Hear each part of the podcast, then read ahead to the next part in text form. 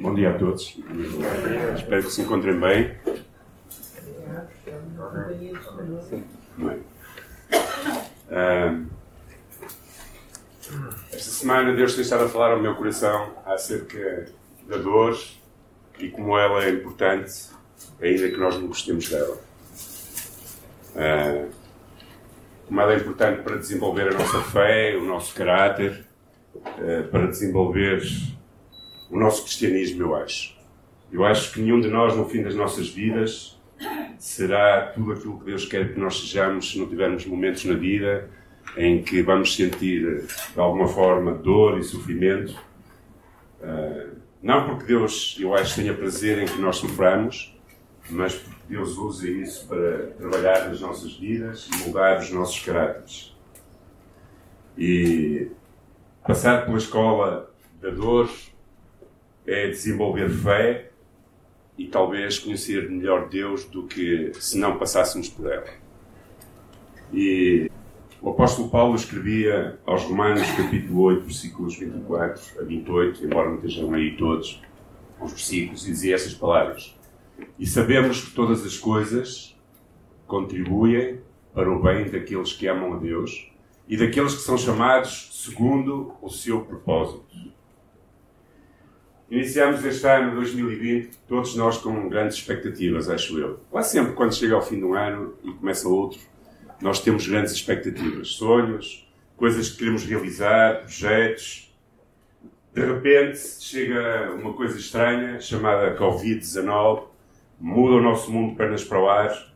Os nossos planos, projetos, expectativas e tantas coisas que sonhamos que iriam acontecer em 2020 não mais são praticáveis ou viáveis. Somos desafiados a viver um novo normal, não é? Se eh, no dia 31 de dezembro vos dissessem que vocês hoje estariam aqui de máscara, tentando manter espaços sociais de separação, talvez não acreditassem. Planos estão a ser mudados, sejam eles nas empresas, nas famílias, não é? Alguns já tinham férias marcadas, estavam a poupar dinheiro para ir para lugares se calhar muito bonitos e belos, e tiveram que voltar tudo para trás, não é? Uh, e de facto, todos nós nos deparamos na vida, às vezes, com coisas que vêm trazer alguma dor ou sofrimento, ou que nos apanha de surpresa. E existe dor, e quando existe dor, existem frustrações, existem medos, e nesses momentos nós precisamos exercitar a nossa fé e crescer na nossa fé. Um certo servo de Deus contava uma história, ou contava algo que era real, não é, é história, mas história, acerca de dois homens que tiveram o mesmo tipo de sofrimento. Ambos, ambas as famílias perderam um filho, ou seja, cada uma delas perdeu um filho, na sua adolescência. Foi uma tragédia a maneira repentina como aquele, aqueles adolescentes morreram e esse servo de Deus contava a seguinte história, desta forma. Conversei longamente com o primeiro e uns 30 dias mais tarde com o segundo. O primeiro homem que perdeu o seu filho adolescente afundava-se numa dor insuportável que lhe abalava totalmente os alicerces da sua fé. A dor tornava-se de forma insuportável, asfixiando a sua vida. Repetia depois, ao longo dos anos, num desabafo amargurado e cheio de rancor, que a sua vida tinha perdido todo o sentido, que não sabia se Deus existia sequer, mas que também já não se importava porque já o tinha apagado e não queria mais saber dele. Fechou-se na sua própria solidão desesperada, definhava-se a cada dia, tornando difícil a sua existência, assim como daqueles que conviviam com ele e que estavam perto dele. E é que, na realidade, dizia este homem, este servo de Deus, sem a luz da fé, o homem fica abandonado, num turbilhão da vida, é como um cego golpeado por um mundo cruel, incompreensível, sem mais alternativas, fica envolto em terror, numa revolta e frieza estoica e a resignação gelada ou desesperada. O segundo pai sofreu tanto como o primeiro. Perder um filho é uma das maiores dores da vida, se não talvez a máxima. Eu nunca perdi nenhum filho, mas imagino que tem que ser algo terrível. Mas esse homem ou essa família não permitiu que o sofrimento lhe vendasse os olhos, nem se fechou na sua própria dor. No meio das lágrimas, fixou com força olhares em Cristo crucificado e, unido a ele, orou: Pai, seja feita a tua vontade. Dentro do seu coração, este homem dizia: Não entendo esta tua vontade. E às vezes nós não entendemos a vontade de Deus. No entanto, este homem dizia: Não entendo a tua vontade, Pai, mas eu creio em ti. Eu espero em ti. Eu te amo acima de todas as coisas. No glória daquele filho, tanto o pai como a mãe estavam com o mesmo espírito. Oravam junto do corpo do seu filho, não causava constrangimentos, mas comunicava uma serenidade, uma serenidade superior a qualquer paz que se possa experimentar nesta terra. E levava, e levava a todos e mostrava a todos que a presença de Deus era palpável naquele lugar, através da serenidade estranha e poderosa, misturada com uma dor muito forte, que ficava sendo um enigma para aqueles que eram descrentes e que não acreditavam em Deus. A mesma dor, duas reações diferentes. E quando os dias maus chegam à nossa vida, nós normalmente queremos entender. E nós não precisamos entender todas as coisas, mas precisamos saber algumas. Como este segundo pai, nós não temos muitas vezes a resposta e não entendemos porque é que coisas más acontecem na nossa vida, porque é que sofrimento vem. E é natural que não entendamos todas as coisas. É difícil compreender quando uma má notícia chega às nossas vidas dizendo que temos uma doença maligna ou incurável, quando de repente ficamos incapacitados fisicamente, quando psicologicamente somos destruídos por problemas. Ou pessoas à nossa volta que amamos estão a ser destruídas por eles, quando acontece um desastre económico, quando coisas como a Covid acontecem e tantas outras. É difícil entender, mas precisamos de saber. Saber que, com a certeza de que o nosso Deus nos ama. Saber que, apesar de todas as coisas, tudo, como dizia o apóstolo Paulo, contribui para aqueles que amam o Senhor. Ou seja, nós não vamos ter respostas para, para entendermos todas as coisas. E o nosso problema, o ser humano, é que ele quer entender todas as coisas. Queremos entender porquê, quando acontecem coisas más, porquê. Sempre a questão é porquê eu, porquê a mim, porquê a minha família, porquê que isto está a acontecer, porquê, porquê. Sempre questionamos porquê. E não temos que saber todas as coisas no sentido de entender, mas sim saber que todas as coisas contribuem juntamente para bem daqueles que amam a Deus. Era aquilo que o apóstolo Paulo estava a dizer. E ele era experimentado na dor, no sofrimento, na perseguição. E ele dizia mais, o apóstolo Paulo dizia que tudo concorre também para bem daqueles que amam a Deus. Ou seja, Deus permite, muitas vezes, que coisas venham à nossa vida, neste mundo caído, num mundo de sofrimento, onde os homens são maus e onde estamos sujeitos a tudo aquilo que, que é mau nesta vida. Mas é nesses momentos que nós devemos saber. Saber que o nosso Deus é um Deus que nos ama, é um Deus que está perto de nós. Saber que o nosso Deus é nele que encontramos a força para continuar a enfrentar as dificuldades neste caminho ao qual chamamos vida. Estamos todos a caminhar nesta vida para um lugar melhor. É nessa fé que nos permite viver aquele paradoxo de sofrer e ter paz ao mesmo tempo acreditando, como diz a palavra de Deus, que o choro pode durar uma noite, mas a alegria vem pela manhã. Acreditando que Deus está a trabalhar na nossa vida, acreditando que Deus está conosco, assim como Cristo sofreu na cruz por todos nós. Cristo, ao entregar-se nas mãos de Deus para morrer na cruz por cada um de nós, ele sabia qual era o fruto final do seu penoso trabalho. Deus está a trabalhar nas nossas vidas e às vezes ele permite que coisas aconteçam. Por isso o Senhor Jesus dizia àqueles que o ouviam: Vindo a mim todos aqueles que estáis cansados e oprimidos, e eu vos aliviarei. Tomai sobre vós o meu jugo, aprendei de mim que sou manso e humilde de coração, e então encontrareis descanso para as vossas almas, porque o meu jugo é suave e o meu fardo é leve. O grande problema é que, às vezes, no meio das dificuldades, nós queremos tomar as coisas na nossa própria força e precisamos aprender a descansar no Senhor e a colocar sobre ele todas as nossas ansiedades. Esta semana temos ouvido belas mensagens por manhã acerca do, do, do, pior dia da nossa vida, não é? Quem não ouviu pode ir lá, está lá no Facebook. Fala muito acerca disto, não é? Como é que nós reagimos, como é que nós uh, fazemos para suportar os dias maus da nossa vida. Segunda, a segunda coisa que eu pensei esta semana é que a dor faz amadurecer. A dor faz o homem humilde e o amadurece para Deus. Num conto intitulado O Espelho, de João Guimarães Rosa, ele descreve simbolicamente um homem uh, que.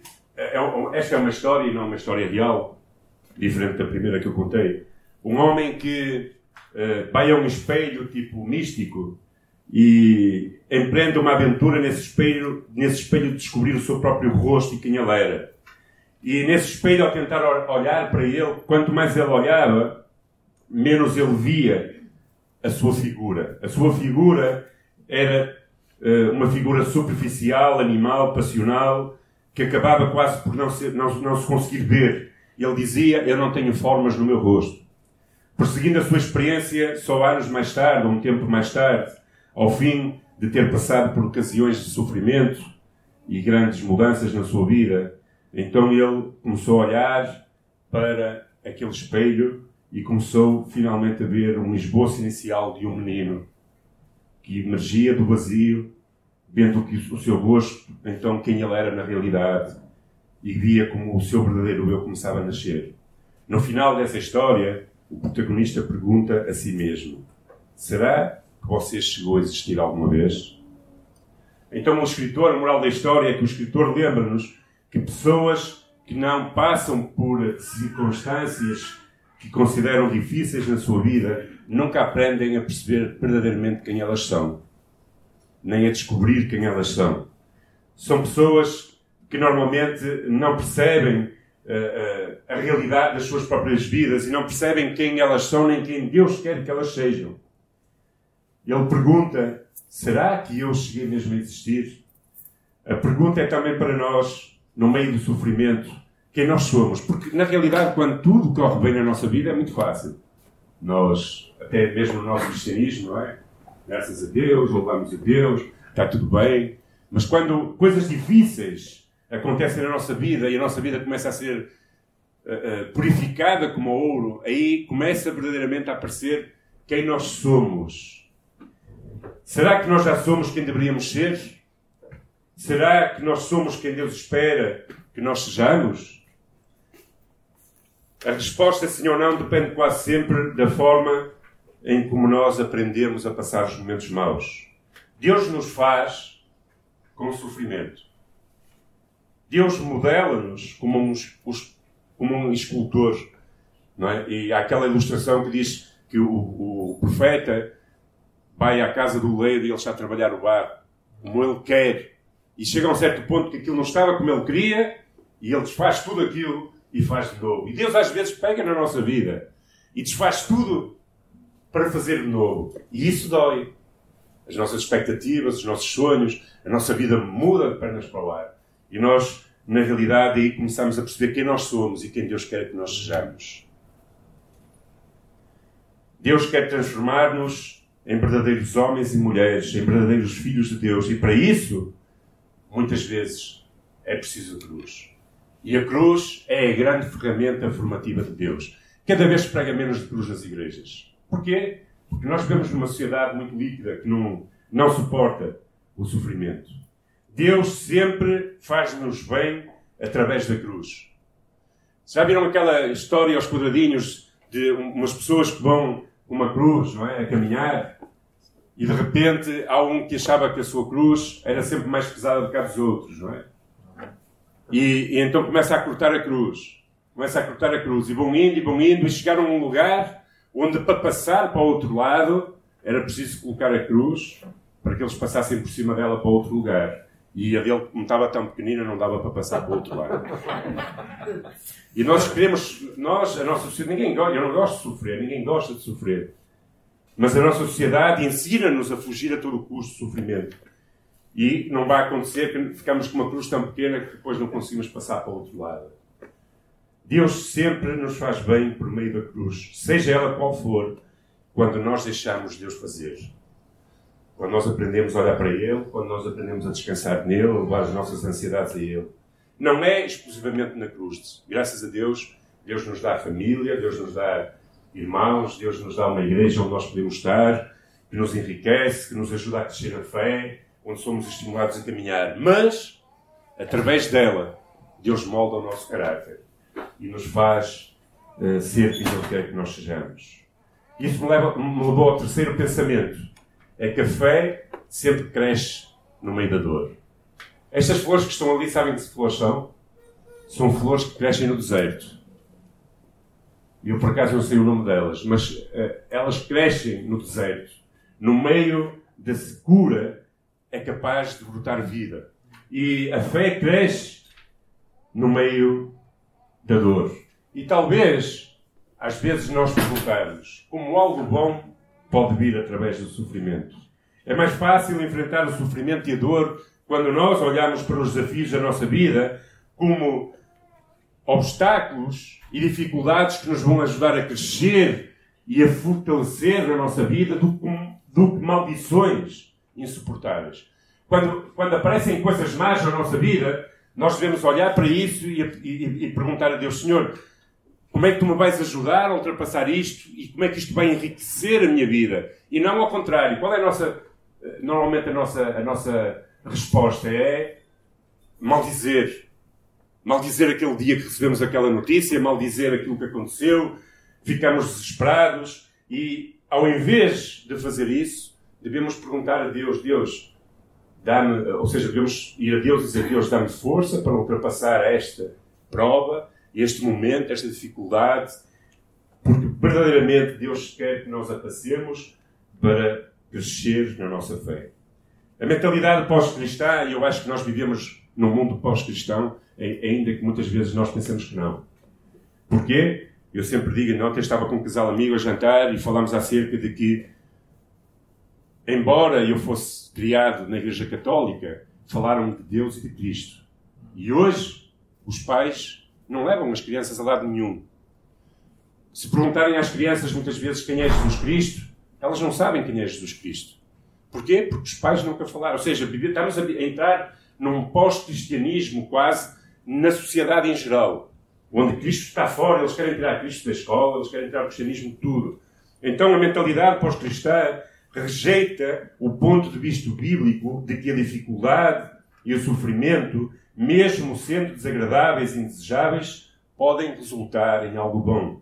Expressões bíblicas como e na vossa perseverança ganhareis a vossa alma, diz Lucas, ou e nas muitas tribulações nos importa entrar no reino de Deus, são rejeitadas hoje nas igrejas e são rejeitadas na sociedade em geral. Expressões como estas, apesar de verdadeiras, não entram nem são aceites por muitos cristãos até.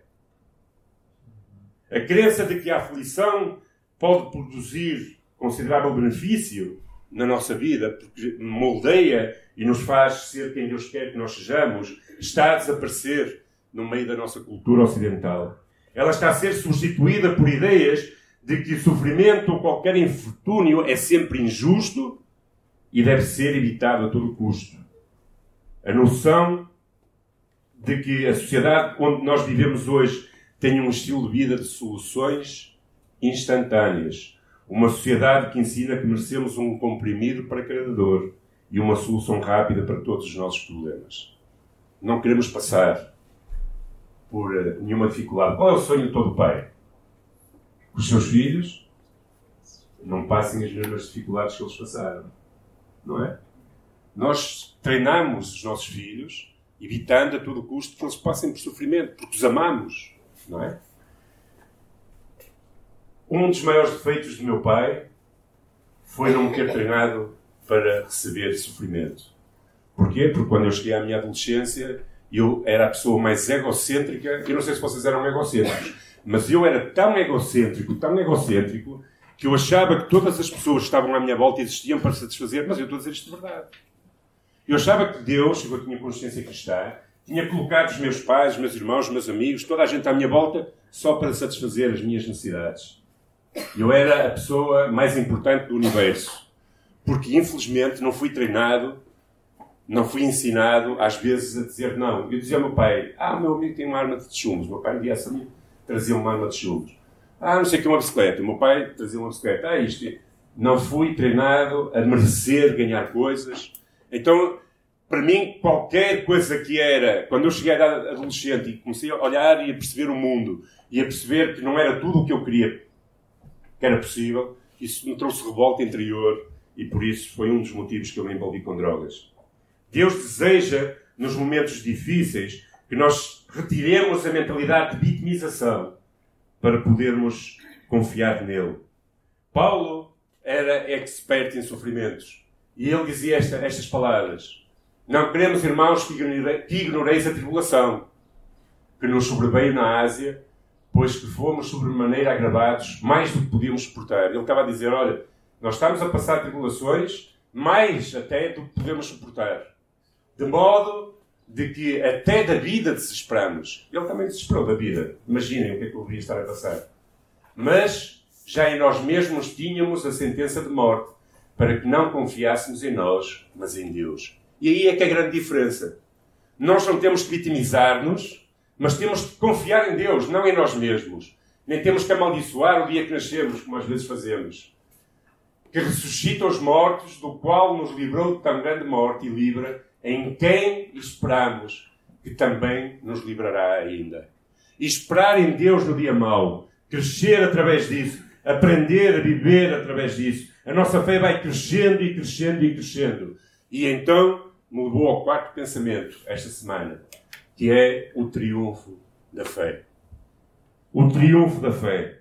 E pensando acerca desta verdade, o Senhor me levou a este versículo: O justo viverá pela fé.